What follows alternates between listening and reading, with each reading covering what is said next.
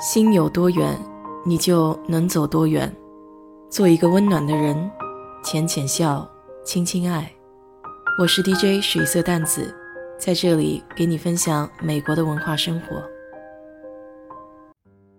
嘻哈文化现在在中国还挺火热的，抖音、电视上都是关于嘻哈的节目，连小孩子都开始学习街舞，觉得很酷。虽然如今嘻哈文化大受欢迎，但是很少有人谈及它的起源。其实，广义的嘻哈文化不只有说唱，还有打碟、街舞和涂鸦。七十年代的美国纽约，disco 音乐盛行，上流社会人士会盛装打扮去 disco 舞厅。全世界都认为灯红酒绿的纽约是天堂。相比之下，居住在纽约布朗克斯区的人却生活在水深火热之中。这是一片破败的贫民区，那里有很多人没有就业机会，生活里充斥着毒品和犯罪。在如此艰难的生活下，仍然有人心怀希望和美好。一九七三年，居住在布朗克斯西区街道的牙买加移民 Cool Hick。经常在家中举办音乐派对，他喜欢播放一些爵士乐、R&B 和灵魂乐。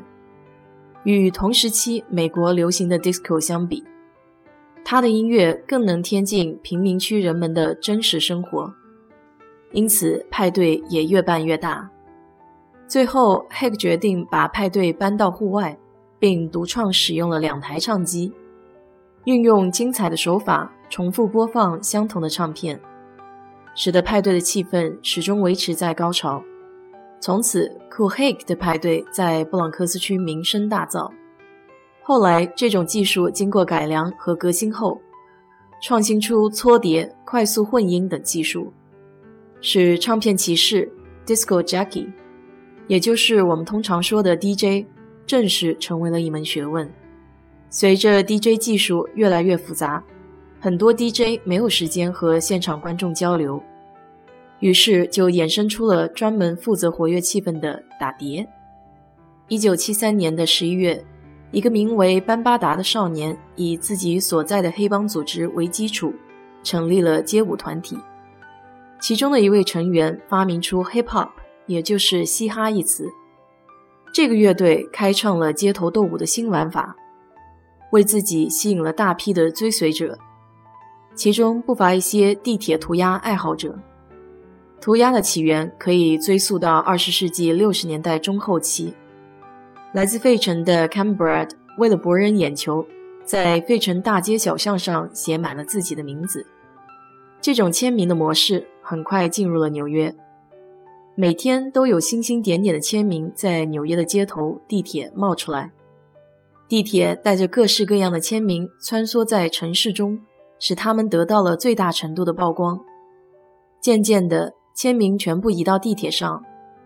为了使自己与众不同，一些人选择扩大签名的面积，还有一些人开始在签名上加入一些花边、光环等等装饰画，并且发展出了多种字体。这种字体的内容逐渐多样化，于是被称为涂鸦。一九七四年以后。地铁画的创作百花齐放，日趋成熟，竞争也日渐激烈，更是出现了全面覆盖整个地铁侧面的作品。纽约市二十多条运行的地铁被画得面目全非。一九八零年，运输管理局采取了多种手段，彻底整治了涂鸦的现象。直到一九八九年，纽约市的运输管理局才宣布取得了反涂鸦的胜利。因此，很多涂鸦画的作者只得另找出路，有前往欧洲进行创作的，甚至举办了画展。Cool Hake 奠定了嘻哈的基础，班巴达利用嘻哈团结了人心，而疯狂的科学达人闪耀大师力图完善嘻哈音乐，开创了打碟的新技术。他们在嘻哈界被称作“嘻哈三圣”。凭借着碎拍节奏，奠定了嘻哈的基础，对创造嘻哈音乐意义重大。嘻哈原本是 DJ 的文化，现在说唱已经成为嘻哈的重要元素。说唱起始于第一支嘻哈团体——闪耀大师与狂暴五人，他们赋予了原本只是街头娱乐、活跃气氛的嘻哈更有深度的意义。它不只是派对上的音乐，更有可能成为一门艺术。二十世纪七十年代，美国嘻哈关注的重点在于克服困难、贫穷和暴力。而八十年代则成为了嘻哈的黄金年代。正是在那个时候，嘻哈逐渐走向了商业化，而嘻哈歌手也有可能成为巨星。至于嘻哈从什么时候由美国本土走向全球，这还要从大历史角度来解读一下。从一九九五年到二十一世纪年初，伴随着全球化和许多国家的去工业化。导致全球范围内不少国家失业率升高。就是在这样的土壤条件下，嘻哈开始走向全球。中国的嘻哈文化开始于八十年代中期引入的霹雳舞，在九十年代中期到二十一世纪初的这一轮全球嘻哈浪潮中，中国的青少年受到了邻国日本、韩国的影响，也逐渐开始全面接触嘻哈文化。第一批本土的嘻哈团体就是在这一时期开始出现的，而现今我们所接触的嘻哈，实际是进入二十一世纪以后由港台嘻哈歌手近距离传播的。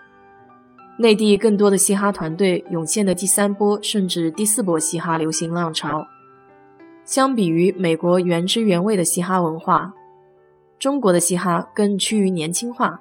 同时，也比美国嘻哈的脏话粗口出现率要低很多。这些还都只是表面的差异。